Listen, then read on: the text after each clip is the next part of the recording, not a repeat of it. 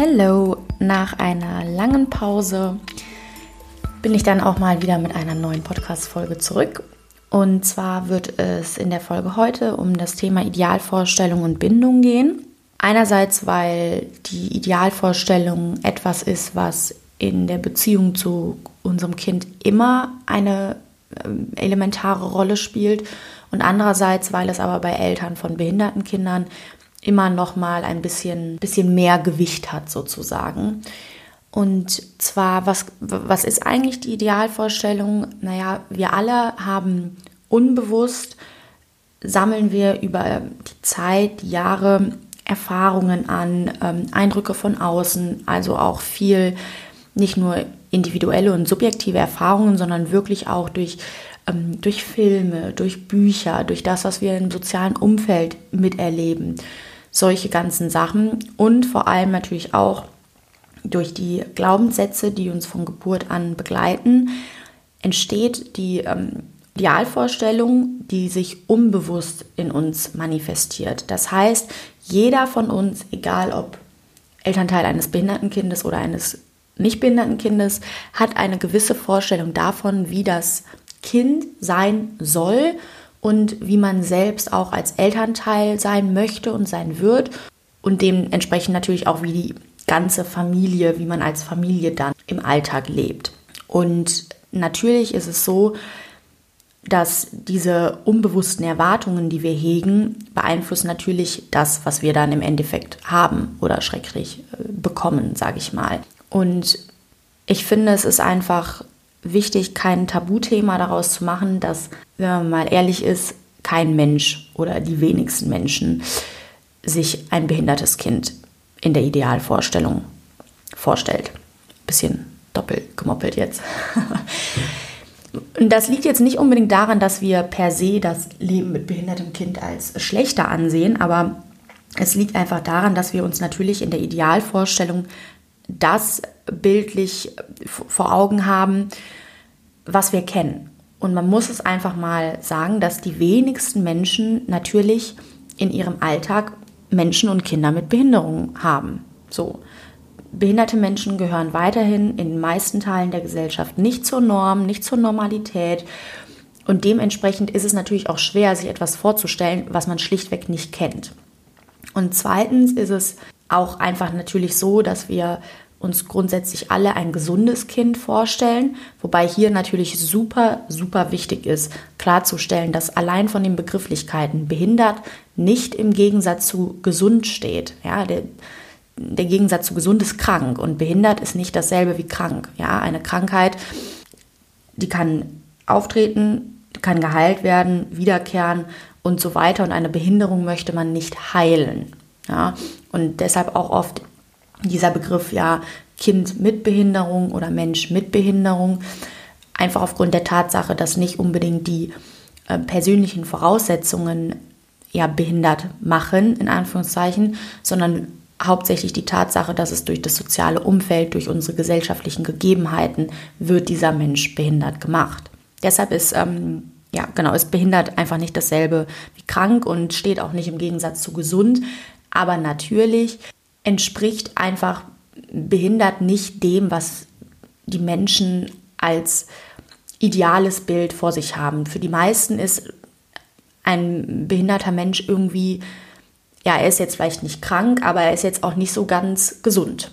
Es ist so die Rückmeldung, also was heißt die Rückmeldung? Wenn man sich einfach mit, mit Eltern unterhält, aber auch so ich persönlich in meinem, so ich in meinem sozialen Umfeld, fällt es den Menschen unheimlich schwer, diesen Begriff behindert zu greifen. Und ich finde es auch gut, wenn man so zugibt, vor allem als Elternteil, naja, irgendwie behindert, ich weiß, es ist jetzt zwar nicht krank, aber es ist irgendwie auch nicht richtig gesund. Dann braucht man da jetzt auch nicht großartig mit Eltern drüber zu diskutieren, ob das jetzt ähm, fachlich richtig ist oder nicht. De facto ist es ja das, was die was Eltern empfinden.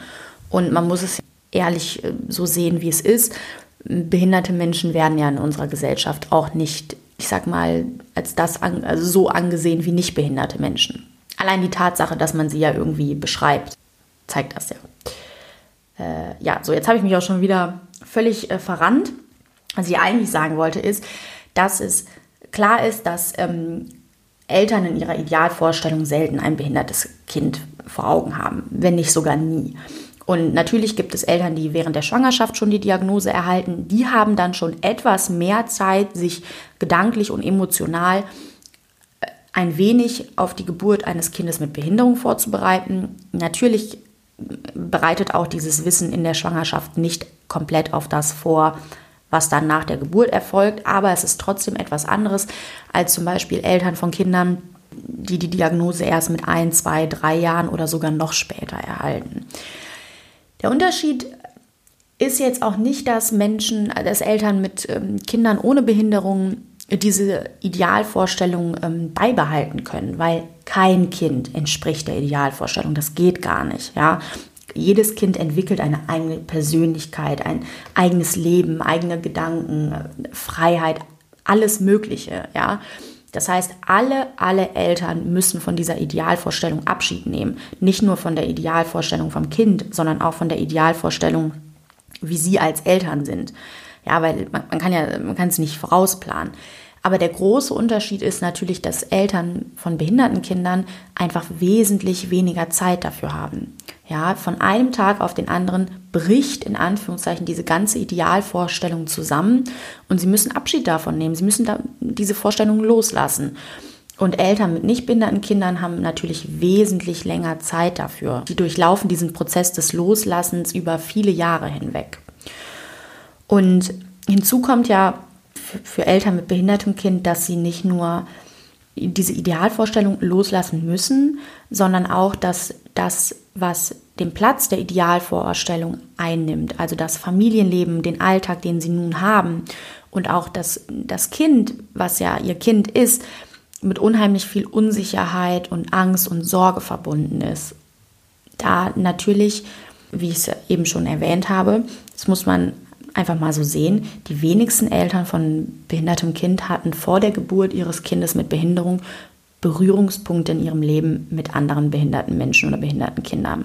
Das heißt, sie werden auf einmal nicht nur emotional damit konfrontiert, was es bedeutet, jetzt ähm, irgendwie den ganzen Fahrplan fürs Leben umzukrempeln, sondern auch mit Sachen wie, welchen Pflegegrad gibt es, wo beantrage ich Kurzzeitpflege, Verhinderungspflege, Ersatzpflegegeld, tausend Sachen, zu welchem SPZ gehe ich, ist mein Kinderarzt jetzt noch gut, all solche Sachen. Und das sind natürlich auch Dinge, die oft unterschätzt werden, weil man sich denkt, naja, okay, das ist was Bürokratisches, aber man muss sich das wirklich in, vor Augen führen, dass das unheimlich, unheimlich viel Energie und Aufwand kostet.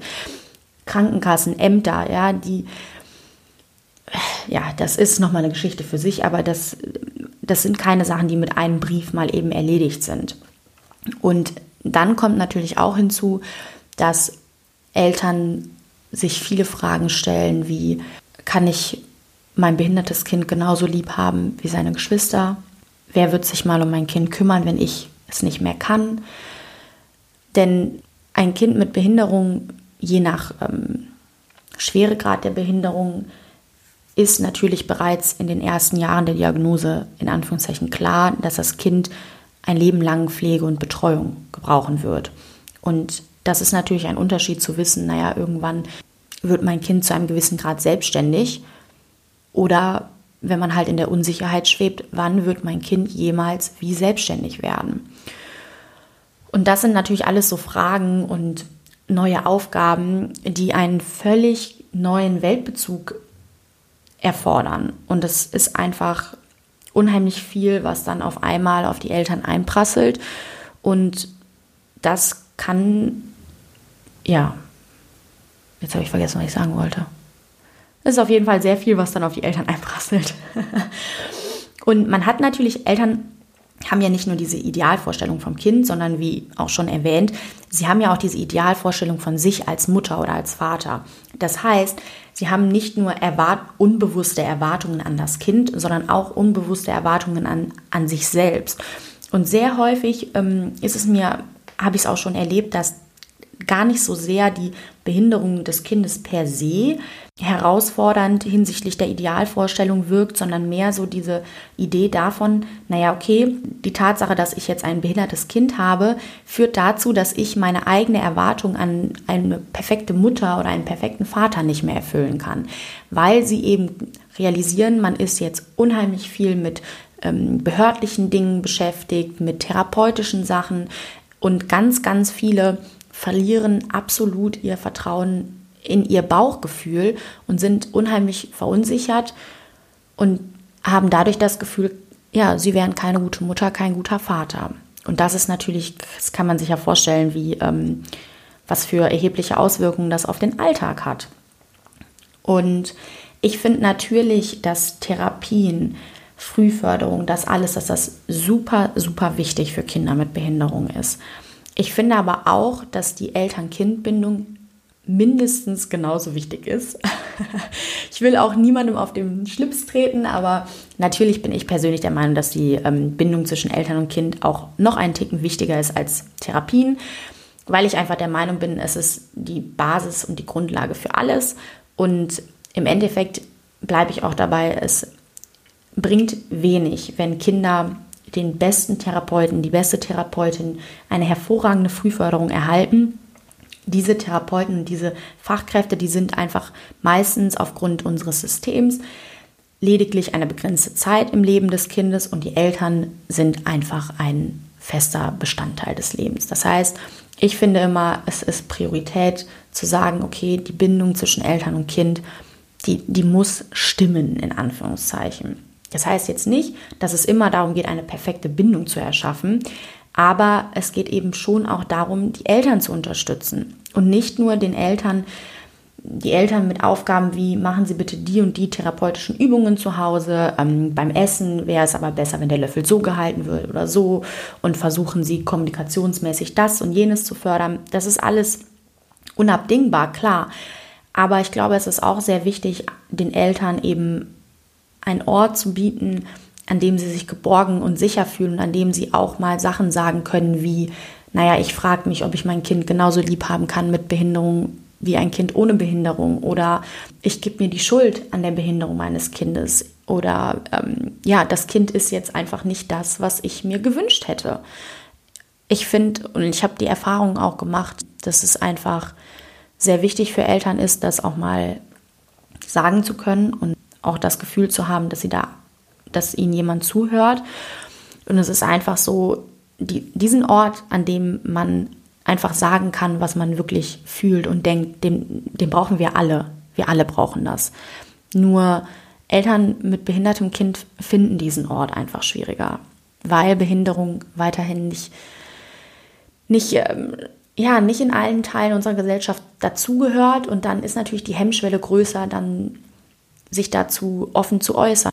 Ich erlebe es häufig, dass Eltern einfach auch sagen, naja, sie haben das Gefühl, Eltern mit nicht behinderten Kindern, die, die versuchen wirklich das zu verstehen, aber man schämt sich dann zu sagen, naja, ein Kind mit Behinderung zu haben, weil das habe ich mir einfach nicht so vorgestellt. Und ich finde das aber, und ich glaube, dass das für Eltern wichtig ist, dass wenn solche Gefühle aufkommen, ich sage nicht, dass sie bei jedem Elternteil vorhanden sind, aber wenn solche Gefühle und Gedanken aufkommen, ist es unheimlich wichtig, das einfach auch mal zu äußern und darüber zu sprechen. Deshalb ist diese, diese Idee davon, was für erhebliche Auswirkungen die Idealvorstellung, die wir unbewusst haben, deshalb ist das so unglaublich wichtig, sich dessen bewusst zu sein, was das bedeutet und was es, ähm, ja, dass es eben nicht nur darum geht, dass ähm, sich äußere Umstände ändern, sondern dass es unheimlich viele innere und emotionale Prozesse sind, die Eltern dadurch laufen. Und dass es deshalb auch so schade ist und das ist ja ein großer, großer äh, Punkt in der therapeutischen Arbeit. Und ich kenne es jetzt bei mir persönlich vor allem in der Frühförderung.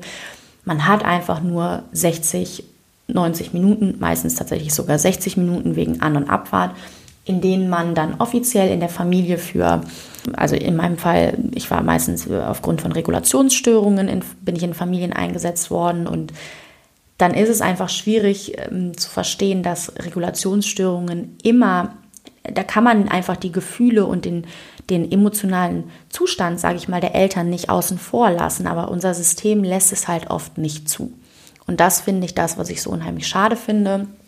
Und deshalb bin ich der Meinung, man muss da einfach auch mehr, mehr Aufmerksamkeit und mehr Platz in unserer Gesellschaft, sage ich mal, für schaffen, dass man einfach darauf hinweist, dass Eltern mit behindertem Kind nicht nur mit Schwierigkeiten wie Ablehnungen von Krankenkassen oder von Ämtern und wie viele Sachen in, in Deutschland, wie viele Orte sind nicht barrierefrei, wie viele Spielplätze sind absolut nicht Behinderten geeignet, ja. Ähm, dass Eltern nicht nur mit sowas beschäftigt sind, sondern oder mit der Sorge um die Gesundheit, um das Überleben ihres Kindes, ja. Stichwort Frühgeborene oder Kinder mit Epilepsie, sondern dass es auch ganz, ganz große Lücken in der ja, ich sag mal, in der Versorgung der Eltern geht, dass da einfach unheimlich viel fehlt, finde ich persönlich. Und ich hoffe so ein bisschen, dass wenn man Themen wie man muss die Idealvorstellungen loslassen und was das bedeutet, dass wenn man da mehr Aufmerksamkeit lenkt, dass das dann irgendwann mal dazu führt, dass auch Eltern von Kindern mit Behinderungen, ja, ich sag mal, mehr Aufmerksamkeit erhalten. Weil es ist zum Beispiel de facto so, und da mache ich auch kein Geheimnis draus, wenn Eltern zu mir in die Beratung kommen, müssen sie das privat bezahlen. Ich werde nicht von der Krankenkasse übernommen. So. Und ich habe viele Eltern, die auch parallel noch in einer Psychotherapie sind. Und da muss man auch mal hinzusagen, es gibt sehr viele Psychotherapeuten, die sich mit dem Thema ähm, Kinder mit Behinderung nicht ähm, weitreichend auskennen. Und das finde ich dann halt auch so, ja, das ist genauso wie okay, alle Kitas und Schulen werden, sind inklusiv, werden inklusiv, sage ich schon. Ich bin schon äh, ein bisschen durcheinander mit Realität und dem, was äh, eigentlich sein soll. Schulen sind inklusiv, Kitas sind inklusiv. In der Erzieherausbildung kommt das Thema Behinderung so gut wie gar nicht vor. Und in der Lehrerausbildung gibt es jetzt, ich weiß es nur von der, von der Uni Köln, gibt es jetzt ein Modul dazu. Ja, okay. Also, da finde ich, braucht man sich dann auch nicht weitere Fragen zu stellen. Jedenfalls ähm, war das ja jetzt alles sehr theoretisch. Ich habe mir aber gedacht, es ist vielleicht auch mal immer ganz ähm, spannend, so Beispiele aus dem Alltag zu hören und ein perfektes Beispiel dafür, wo man einfach die, die Auswirkungen der Idealvorstellung merkt. Bei Eltern ähm, mit Kind mit Behinderung ist, es, ist, es, ist der Kontext Essen. Warum gibt es so oft Schwierigkeiten am Essenstisch? Natürlich einerseits auf oft bei vielen behinderten Kindern aufgrund mundmotorischer Gegebenheiten oder der Vergangenheit, dass zum Beispiel eine Sondenentwöhnung stattgefunden hat und so weiter und so fort. Aber bei sehr, sehr vielen Kindern mit Behinderung zeigen sich am Essenstisch diese, ja, dieses, dieses Abschiednehmen von der Idealvorstellung.